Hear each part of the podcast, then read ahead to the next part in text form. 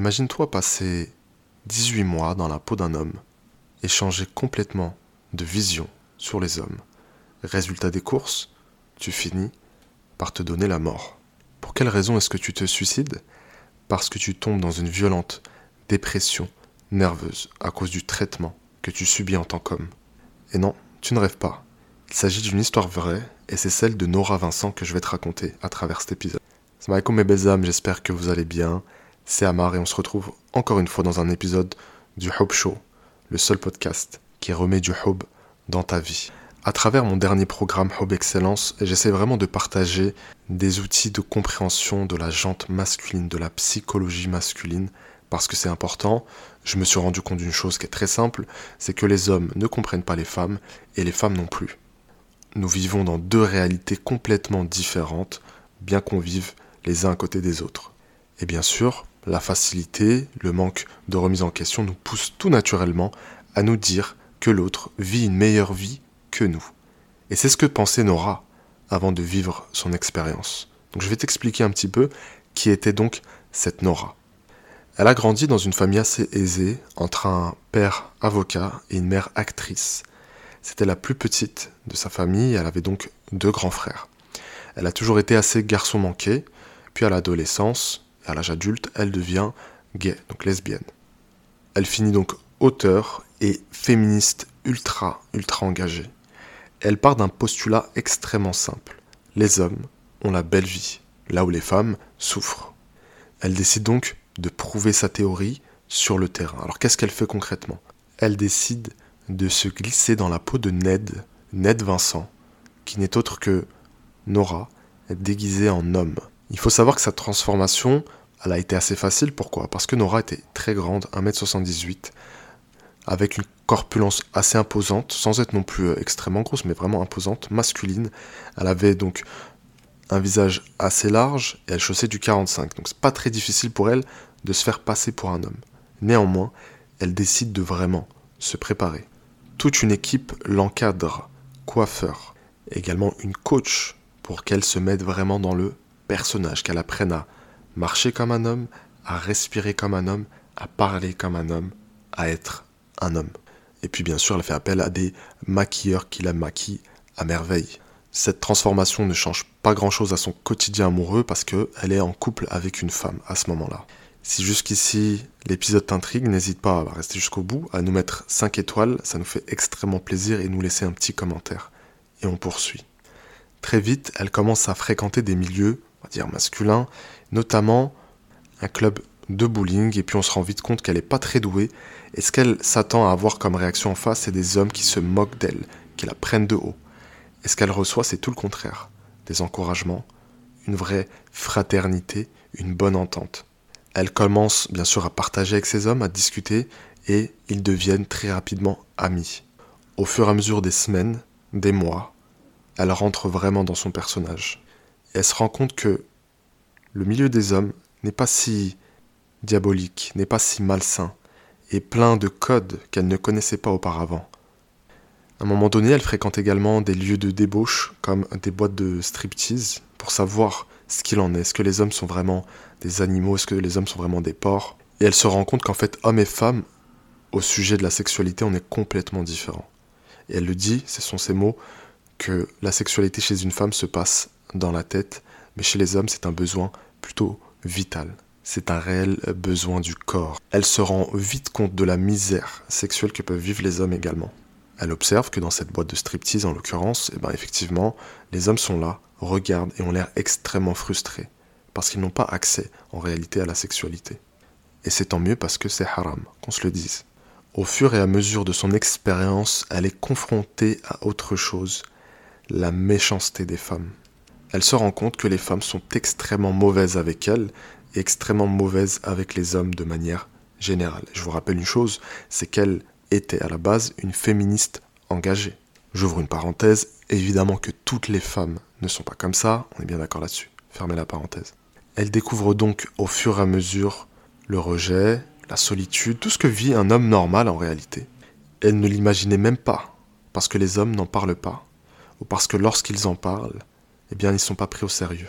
Vous savez, le fameux ouin ouin, en ce moment on le voit beaucoup euh, sur les réseaux, dès qu'un homme prend la parole pour dire quelque chose, les féministes tout de suite l'attaquent en disant voilà, ouin ouin, tu te plains, machin et tout. Donc il faudrait savoir, est-ce que les hommes ont le droit de s'exprimer ou... Au bout de 18 mois, elle décide de mettre fin à l'expérience parce qu'elle tombe dans une profonde, profonde dépression qui l'amènera, quelques temps après, je sais plus si c'est des mois ou des semaines, à se suicider dans une clinique en Suisse qui propose donc le suicide assisté. Lors de plusieurs interviews, elle prendra la parole pour s'exprimer et pour dire que les hommes méritent d'être aimés, qu'ils sont bons, généreux, et j'en passe.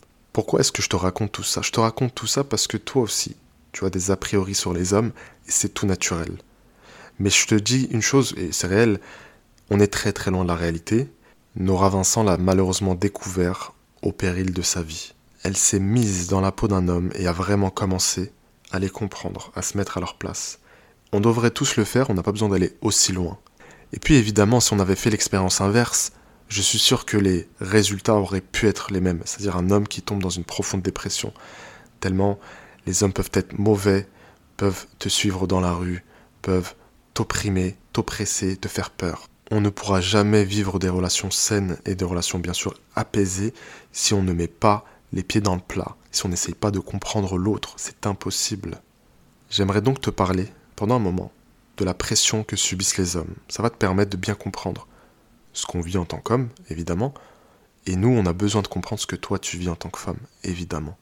La première des choses, c'est que les hommes, surtout les hommes de notre communauté, les hommes qui sont musulmans, on a une grosse pression d'un point de vue financier. Pourquoi? Parce que l'homme est responsable de son foyer. Donc les finances, c'est quelque chose qui nous casse la tête du matin au soir. On y pense sans cesse. Et Allah, il nous prévient dans le Coran par rapport à ça. Et oui, il faut pas qu'on se perde. Néanmoins, on a besoin aussi d'être solide financièrement. Donc c'est quelque chose qui nous tracasse et tous. Et c'est pour ça que les hommes volent, c'est pour ça que les hommes braquent, c'est pour ça qu'on essaye de mettre, comme on dit souvent, la maman à l'abri. Le problème, c'est que parfois on veut que ça aille très vite, parfois trop vite.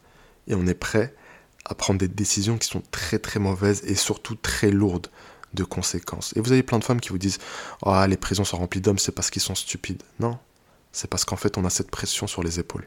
Et cette pression, je l'ai moi-même vécue parce qu'à partir de l'âge de 16 ans, 17 ans, j'ai commencé à aider chez moi. J'ai commencé à travailler exactement à 17 ans.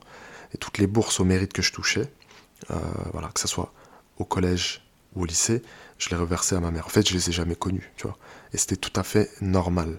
Et j'avais toujours dans un coin de ma tête l'envie et l'idée de sortir ma mère de la pauvreté et moi-même sortir de la pauvreté. Ça, c'est vraiment sur l'aspect financier. Mais il y a une autre grosse pression qu'on se met c'est celle du statut social. Un homme, il a envie d'être quelqu'un, il a envie de faire la différence, il a envie qu'on l'admire. Évidemment, il y a des hommes, quand ils ont l'argent et le statut, ils font n'importe quoi, ils en profitent, voilà, ils en jouent. Mais cela, on les met de côté pour l'instant. Ce statut social, il est extrêmement important en tant qu'homme. Il faut savoir une chose, c'est que dans ton histoire d'homme, à un moment donné, tu as forcément, forcément, forcément été rejeté par une femme, voire plusieurs, à cause de ton statut, parce que tu n'étais pas en place, parce que tu avais tel ou tel travail. Et donc, voilà, ça nous amène à autre chose, c'est le rejet. Un homme, toute sa vie, se fait rejeter. Mis à part certains élus, entre guillemets, beaux gosses, qui parlent bien, euh, qui présentent bien, etc., etc. Mais sinon, tout le reste, un homme lambda, un homme lambda, il est tout le temps rejeté, tout le temps rejeté, tout le temps rejeté. Et je l'ai vu avec certains de mes amis. Et moi, je m'en rendais pas compte. Et quand on est jeune adulte ou adolescent et qu'on fait connaissance avec des, femmes, et on se rend compte que bah, ces femmes-là, il euh, n'y en a aucune qui donne suite, je me demandais, mais qu'est-ce qui va pas chez mon pote? Et en fait, ce qui n'allait pas, c'est qu'il bah, n'est pas très grande taille, pas forcément, c'est pas forcément un don on va dire, euh, assez timide, réservé, etc. Donc le rejet, tout le temps, tout le temps, tout le temps. Bien sûr qu'il y a des femmes qui connaissent le rejet également, mais ça sera jamais au même niveau. Pourquoi? Vous prenez deux personnes génétiquement identiques, des jumeaux. Euh, une fille, un garçon, ils se ressemblent vraiment, tu te dis, ouais, c'est des frères et sœurs. Même niveau intellectuel, même éducation, même mimique, tout ce que tu veux. Euh, ils n'auront pas le même succès. La femme aura toujours, toujours plus d'options parce que c'est une femme. Là où l'homme aura beaucoup moins d'options.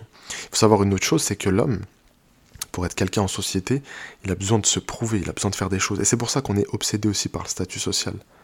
Cette course aux richesses et au statut social malheureusement nous fait parfois perdre la raison. Bien que ça soit important, ce n'est pas l'essentiel. Hein. L'essentiel c'est d'être une bonne personne, d'avoir un bon cœur, d'avoir un bon comportement, d'être proche d'Allah. Mais on est honnête ici, on sait que c'est pas suffisant. C'est pas suffisant pour attirer à soi une femme de valeur. Et c'est tout naturel parce qu'une femme a besoin de se sentir en sécurité, matériellement, mais aussi d'un point de vue affectif. Un homme qui n'est pas en place aura beaucoup de mal à avoir vraiment confiance en lui.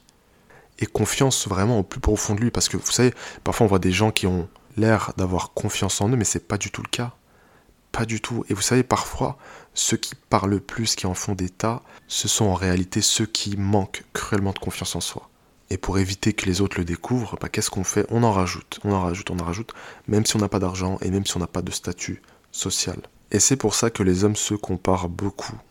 Hein, depuis l'enfance, qui court le plus vite, qui est le plus fort, qui gagne le plus d'argent. C'est des questions qui sont obsessionnelles chez les hommes, parce qu'il y a ce besoin de se montrer compétent, de montrer qu'on est entre guillemets le meilleur. Et tout ça, c'est de l'ordre de l'état de fait. On n'est pas là pour se plaindre de quoi que ce soit, c'est factuel, c'est comme ça et on vit avec. Mais c'est pour que vous puissiez, mesdames, comprendre un petit peu qu'est-ce que c'est qu'un homme, qu'est-ce qu'il vit au quotidien. Et je sais que vous avez votre lot de problèmes, votre charge mentale également. Et je sais pertinemment que ce n'est pas facile, je travaille tous les jours avec des femmes et je le sais, je l'entends, je le comprends. Je suis capable de l'entendre et de le comprendre, vous êtes capable de comprendre et d'entendre que les hommes aussi peuvent souffrir, peuvent avoir beaucoup de pression. Et si jamais tu veux aller beaucoup plus loin dans la compréhension de la psychologie masculine, je te mets en description euh, un lien vers une formation offerte sur les 7 clés pour comprendre la psychologie masculine. J'ajouterai également un lien vers un documentaire qui a été fait sur Nora Vincent. Je trouve qu'il est super intéressant. Comme ça, tu pourras vérifier par toi-même que je t'ai pas raconté des bobards. Sur ce, tu prends soin de toi et surtout, n'oublie pas que tu es extraordinaire. Peut-être, ne le sais-tu pas encore.